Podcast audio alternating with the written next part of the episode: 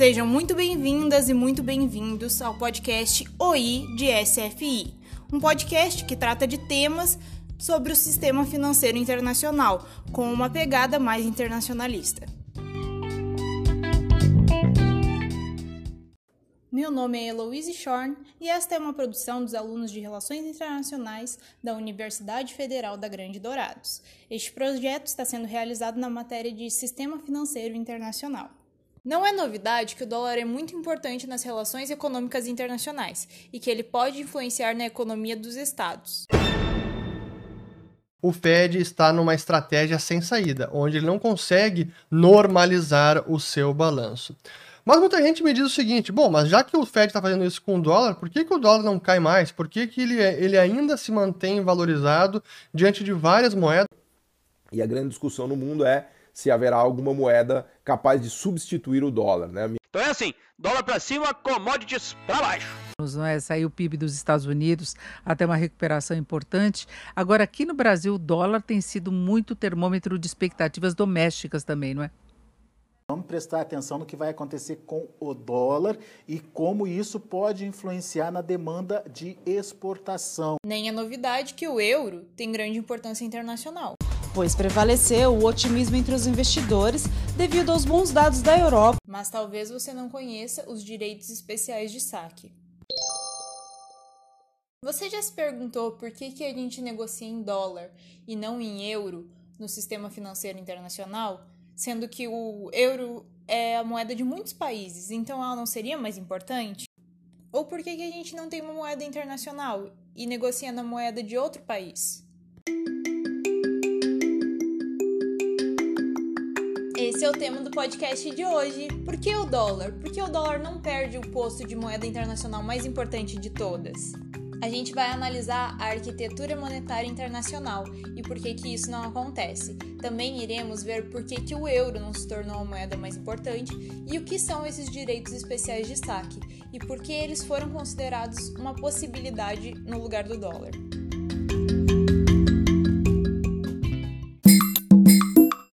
Fazer toda essa análise, nós utilizamos áudios de vídeos de economistas explicando um pouco sobre esses assuntos. Além disso, nós tivemos uma ótima entrevista com a Aline Martins. Ela é professora de Relações Internacionais da Universidade Federal de Goiás e coorganizadora do livro Transformações no Sistema Monetário Internacional. Nessa primeira pergunta para a Aline, nós trataremos do termo privilégio exorbitante, que também é o nome de um livro do Barry Ackengreen. E para ajudar um pouco a entender sobre isso, eu colocarei alguns áudios do Paulo Gala. Ele tem um canal no YouTube que se chama Economia e Finanças. O Eichengreen é um baita historiador econômico, né? ele é da UC Berkeley, se não me falha a memória, University of California, Berkeley, professor lá há muitos anos, é, grande economista, grande livro. É... Aline, há alguns anos atrás, o professor Barry Eichengreen, ele adotou o termo privilégio exorbitante para discutir a posição dos Estados Unidos no sistema monetário e financeiro internacional. Você poderia explicar de onde vem esse termo e de que se trata esse privilégio? É, esse termo não foi o Green quem inventou, vamos dizer assim, né? Ele é um termo que a, o governo francês lançou em, nos anos 60, ainda durante o padrão ouro. Né? O, que, que, esse, o que, que o governo francês estava criticando em relação aos Estados Unidos? Inclusive, é bem importante a gente saber que naquele momento a França era o país europeu, pelo menos, que mais ativamente se colocava contrária à posição que os Estados Unidos já vinham adquirindo né, no sistema financeiro e monetário internacional. O que, que quer dizer esse privilégio exorbitante? Lá nos anos 60, a gente ainda vivia sob o padrão ouro, né, ainda durante o sistema de Bretton Woods, o padrão ouro-dólar, né, como a gente diz. Então, naquele momento, os Estados Unidos, né, e o dólar, ele tinha que ter uma equivalência ao ouro, que era, era estabelecido naquele momento de 35 dólares a onça. Né? A onça é uma medida de é, acho que não sei quantas gramas são, umas 100 gramas, acho que menos até. Mas enfim, uma medida, unidade de medida. Então, 35 dólares uma onça de ouro. Mas naquele momento o governo francês já tinha percebido que, na verdade, a gente não vivia muito sob o padrão ouro. porque o dólar já estava adquirindo um papel uh, preponderante nas relações monetárias e financeiras internacionais, ou seja, já começava a se utilizar a, a se utilizar mais o dólar do que necessariamente o ouro nas transações econômicas internacionais, seja comércio, investimentos, empréstimos. Então, isso incomodava muito, principalmente o governo francês, ao ponto né, de se chegar e dizer: olha, existe um privilégio exorbitante dos Estados Unidos, por quê? Né, as transações econômicas ocorrem, na verdade, em dólar e não em ouro, e a gente precisa restabelecer de fato o padrão ouro, ou seja, que o ouro seja a moeda reserva, unidade de conta, e ou seja, a principal moeda internacional, e não o dólar.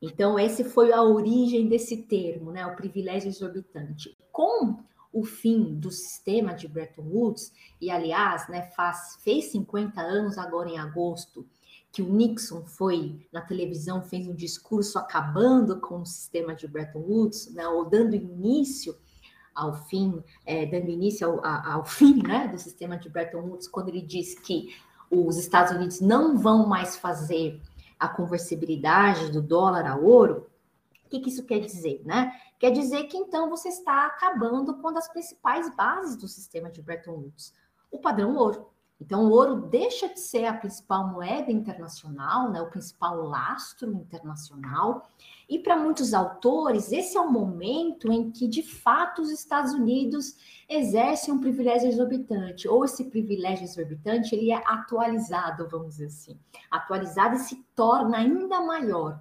Por quê? Porque se antes, lá no sistema de Bretton Woods, no, durante o padrão ouro, os Estados Unidos tinham uma obrigação de manter uma estabilidade, né, uma correlação do dólar em relação ao ouro, então 35 dólares a onça, com o fim do sistema de Bretton Woods, com o fim do padrão ouro, você não tem mais essa obrigação, né? Então, é, nesse sentido, esse privilégio exorbitante, ele acaba sendo exacerbado com o fim de Bretton Woods. Aqui o Paulo Gala dá alguns exemplos do privilégio exorbitante dos Estados Unidos. Por que as pessoas querem dólar? Para pagar seus contratos, para liquidar seus contratos. O dólar é a única moeda internacionalmente aceita para liquidação de contratos. Ela tem o que os economistas chamam de poder liberatório. Né? Todo mundo aceita um milhão de dólares, 10 milhões de dólares para pagar, para liquidar seus passivos e para liquidar seus contratos. Isso confere um poder exorbitante para o emissor de dólar. Existe, portanto, esse privilégio exorbitante do governo americano, da economia americana, do Banco Central americano de poder emitir a própria moeda que indexa a sua dívida. Agora vamos voltar para a entrevista. Isso que você falou sobre o privilégio exorbitante ter sido elevado com o padrão dólar-dólar, que é um padrão sem lastro em nada, né? É, isso, apesar de aumentar o poder do dólar, também pode ou está promovendo novas crises? É, a gente vive, vai, vai, vai, construindo uma economia internacional cada vez mais instável, né, porque já que já não tem né, uma, uma âncora, vamos dizer assim, é, estável. Né? O dólar ele acaba exercendo essa âncora internacional, né, âncora para as outras moedas, mas o seu valor oscila todos os dias. Né?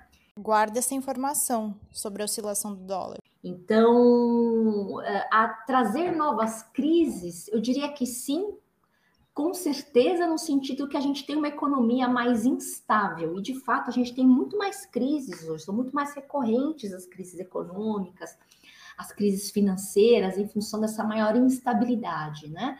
Então, o padrão dólar flexível é um dos fatores, com certeza mas dizer que a resolução desse conflito, dessa instabilidade, possa ser é, estabelecimento de um padrão, é, trazer, vamos dizer assim, uma, um outro metal para ser a âncora do sistema monetário e financeiro internacional, eu acredito que essa não seja a resposta. Né? Eu acho, acredito que, caso mesmo o dólar ele sucumba, né, no sentido de não ser mais a moeda é, a principal moeda internacional, ao mesmo tempo não acredito que uma outra moeda que possa exercer, exercer esse papel, ela seja uma moeda ancorada em algum metal, como o ouro, por exemplo, a prata. Acredito que a gente continue nesse, né, nesse mesmo desenho, no sentido de ter uma moeda que não tenha lastro em nenhum metal específico. Né? Então, de uma maneira geral, a gente pode dizer que não só isso, viu, Luiz? Diversos outros fatores corroboram para a gente ter um sistema monetário e financeiro internacional muito mais instável do que a gente tinha, por exemplo, durante o sistema de Bretton Woods. Ótimo.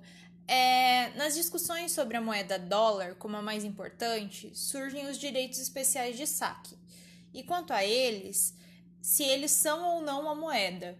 Eu gostaria de saber como eles funcionam e para que eles servem. É, os direitos especiais de saque é uma moeda, entre aspas, que a gente fala, né, do FMI, né, do Fundo Monetário Internacional. O nome é SDR, Special Drawing Rights, ou Direitos Especiais de Saque. Alguns chamam também de XDR.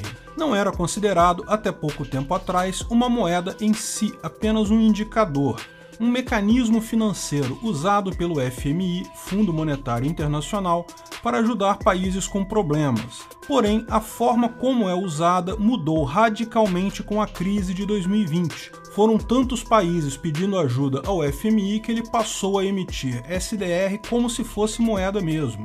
Então é importante notar, na própria página do FMI diz que SDR não é uma moeda, apenas um indicador financeiro um valor balanceado de várias moedas. Mas, como vamos mostrar nesse vídeo, passou a ser usado como moeda, mesmo que o FMI diga que não. Ele foi criado, os direitos especiais de saque foram criados no final dos anos 60.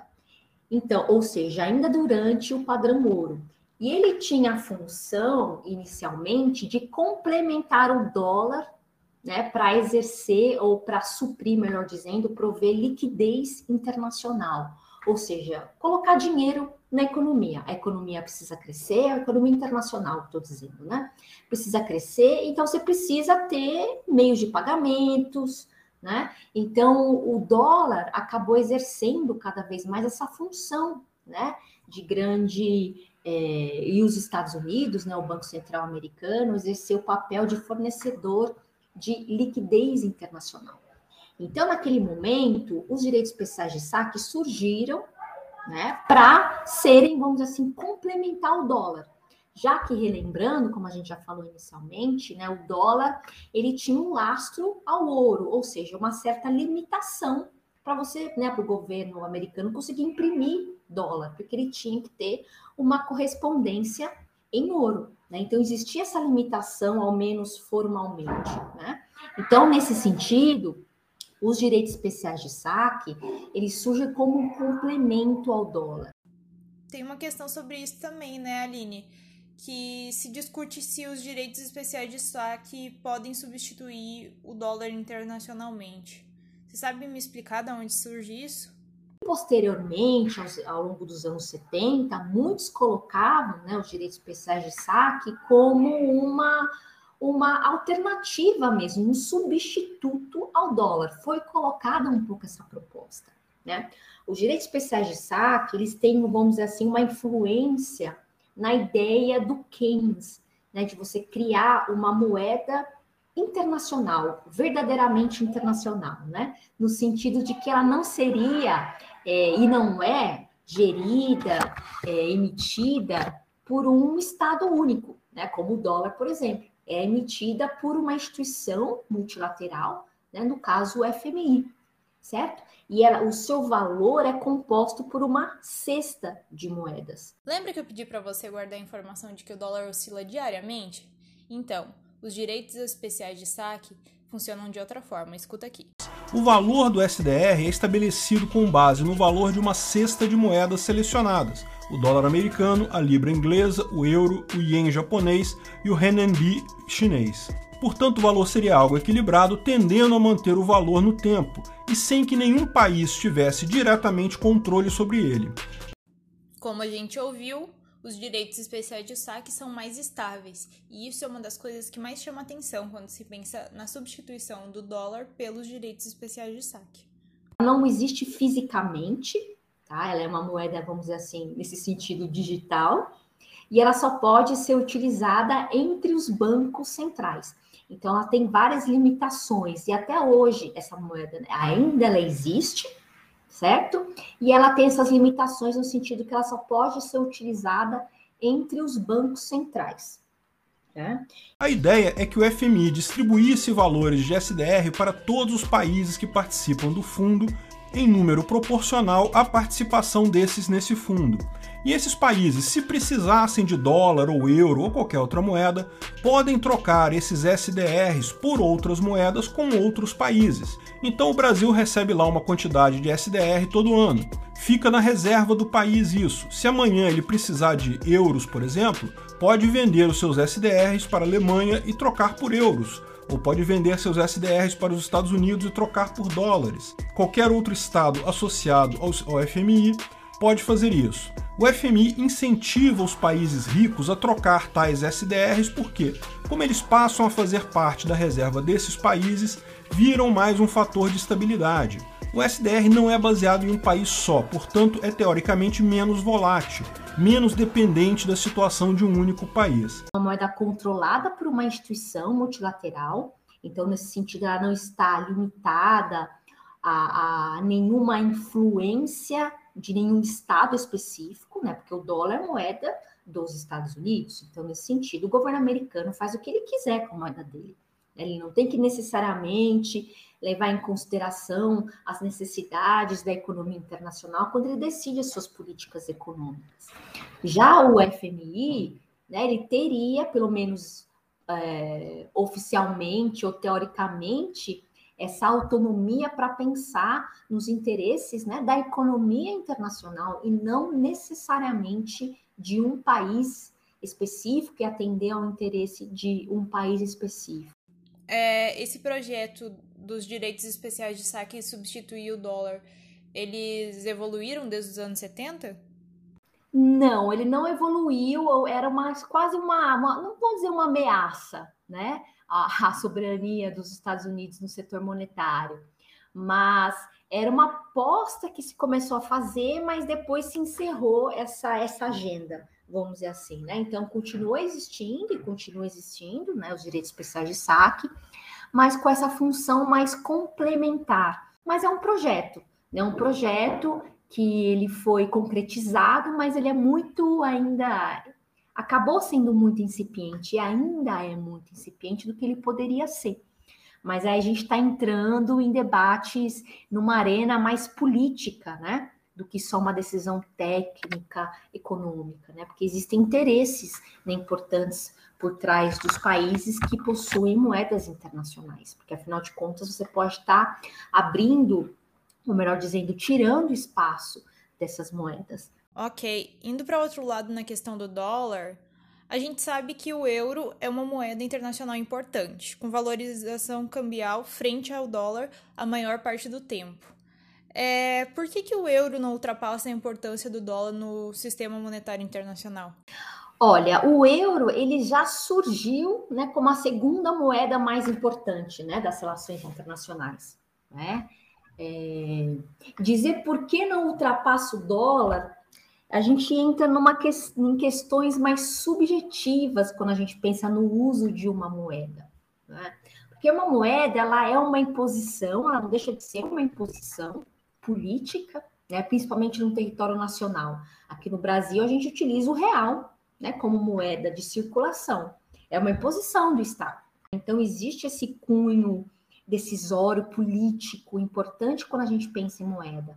Nas relações internacionais, a gente também tem esse fator né, político, né? os Estados Unidos é o grande hegemon, é, principalmente a gente for analisar do ponto de vista financeiro, né? É, mas existem fatores também mais subjetivos né, relacionados à confiança de uma moeda. Né? Então, por exemplo, a gente pode pensar o euro. O euro ele é emitido não por um Estado, mas sim por um conjunto de estados, né? A União Europeia e o Banco Central Europeu. Para muitos, isso é um motivo certo de desconfiança. É porque, afinal, quem é que determina, quem é que é, escolhe ou define as políticas econômicas da União Europeia?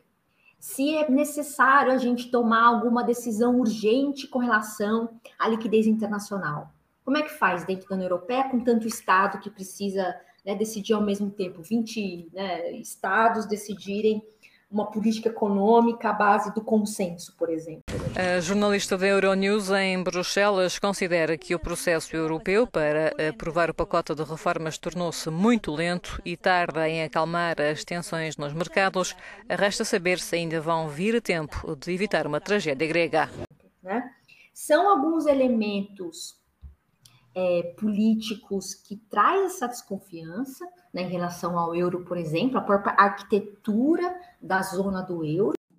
Infelizmente, a gente perdeu um pedacinho da entrevista com a Aline, mas nessa parte ela explica que dentro dos fatores subjetivos, como a própria arquitetura do euro, também tem outra questão, que é e se um país da zona do euro decide sair? Um país grande economicamente como a Alemanha, o que, que acontece? Então, é um fator de desconfiança. Então, são diversos é, fatores que trazem um pouco de desconfiança, né, com relação à própria arquitetura institucional da zona do euro. Mas também tem aquele aspecto mais subjetivo, como eu estava falando, né, relacionado à confiança, relacionado à própria, é, o lado, vamos dizer assim, social da moeda. É, quando a gente tem uma crise, né, a gente vai correr, vamos dizer assim, a gente vai tentar se salvar naqueles ativos, né, naquele lugar que a gente acha que é o mais seguro. Né? E esses lugares mais seguros, ou esse lugar mais seguro, acaba sendo os Estados Unidos. Acaba sendo a moeda americana, os títulos de dívida americano. Né? E esses aspectos são mais difíceis de serem quebrados, vamos dizer assim, né? de serem mudados. O dólar hoje é uma das poucas moedas que tem juro positivo, seja nos seus títulos de soberano dos Estados Unidos, ou até mesmo na sua taxa básica, que é entre 0 e 0,25. Na Europa é negativo, a taxa de depósitos do Banco Central Europeu, na Suíça é negativa, no Japão também, na Inglaterra é zero. Então, tudo isso acaba fazendo com que os Estados Unidos sejam um destino para o fluxo de capital. A Aline também nos traz um exemplo da confiança e da força dessa confiança que os investidores têm no dólar. A crise de 2008, ela surgiu nos Estados Unidos, certo? Lá a crise subprime. Mas, apesar da própria crise ter surgido nos Estados Unidos, aumentou-se a demanda internacional por dólar e por títulos de dívida dos Estados Unidos. Por quê? Porque são os ativos mais seguros da economia internacional. Então, é aparentemente, inicialmente, é uma contradição. Então, como é que uma crise que surge num país específico, em vez dos investidores né, internacionais, os países, fugirem do dólar, muito pelo contrário, eles vão correr para o dólar. Então, é, é contraditório inicialmente, né? Mas isso mostra a confiança que se tem nos Estados Unidos, na economia americana, na política americana, nas instituições americanas. Né? Ou seja, apesar da crise ter surgido nos Estados Unidos, eu compro dólar, eu compro títulos de dívida dos Estados Unidos, porque eu, eu acredito, eu sei que os Estados Unidos eles vão honrar suas dívidas, eles vão honrar sua moeda. Né? Então, essa confiança ela é muito difícil de ser quebrada. Né? Então, qualquer outro país que, né, que tentar, é, ou que tente, talvez, diretamente ou indiretamente, é, fazer com que essa moeda seja, né, alcance esse topo da hierarquia monetária, ele tem que vencer, vamos dizer assim, não só as barreiras políticas, econômicas, mas também esses aspectos subjetivos da moeda. Porque a moeda, ela, em essência, ela é uma relação social. Né? Eu que vou na padaria comprar um pão, eu vou pegar o meu um real, eu sei que o padeiro vai aceitar aquela moeda, aquele papel, que intrinsecamente não vale nada, é um papel que tem um carimbo do Banco Central, e eu sei, e o padeiro sabe que ele for comprar qualquer outra coisa em qualquer outro lugar no Brasil, a outra pessoa vai aceitar essa moeda. Então, é uma relação social. E nas relações internacionais, na economia internacional, a moeda, a grande moeda internacional é o dólar. Então, existem essas relações subjetivas, né, de confiança que torna difícil o euro e uma, qualquer outra moeda né, conseguir superar. Não que isso não vai acontecer, ou que isso não possa acontecer, mas existem essas, esses aspectos mais subjetivos, né, relacionados ao próprio Estado americano, às instituições americanas, essa crença, né, de que os Estados Unidos vão honrar sua dívida, e de fato eles podem honrar suas dívidas, né, porque eles têm a principal moeda internacional. Em última instância, eles podem lá imprimir moeda, né, com todos os problemas que isso pode causar, inflação, etc. Mas eles têm esse poder. O Brasil não tem. A União Europeia não tem. O Brasil pode ficar imprimindo real, real, mas além de todas as consequências econômicas que isso traz, quem é que aceita real internacionalmente? Ninguém. Então, se o Brasil quer comprar, se o Brasil quer importar qualquer coisa, ele tem que produzir alguma coisa, vender alguma coisa e adquirir dólares. Né? Todo mundo precisa de dólares.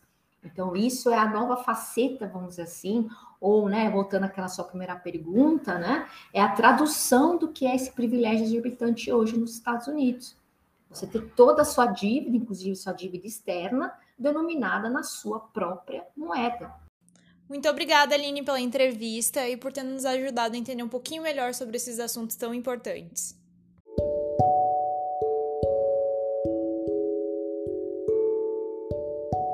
passando pelo privilégio exorbitante dos Estados Unidos, pelos direitos especiais de saque e pelo local na arquitetura monetária internacional que o euro ocupa, tudo isso dentro de uma análise sobre a força do dólar, nós vamos ficando por aqui. Nós te esperamos no nosso próximo episódio. Até mais!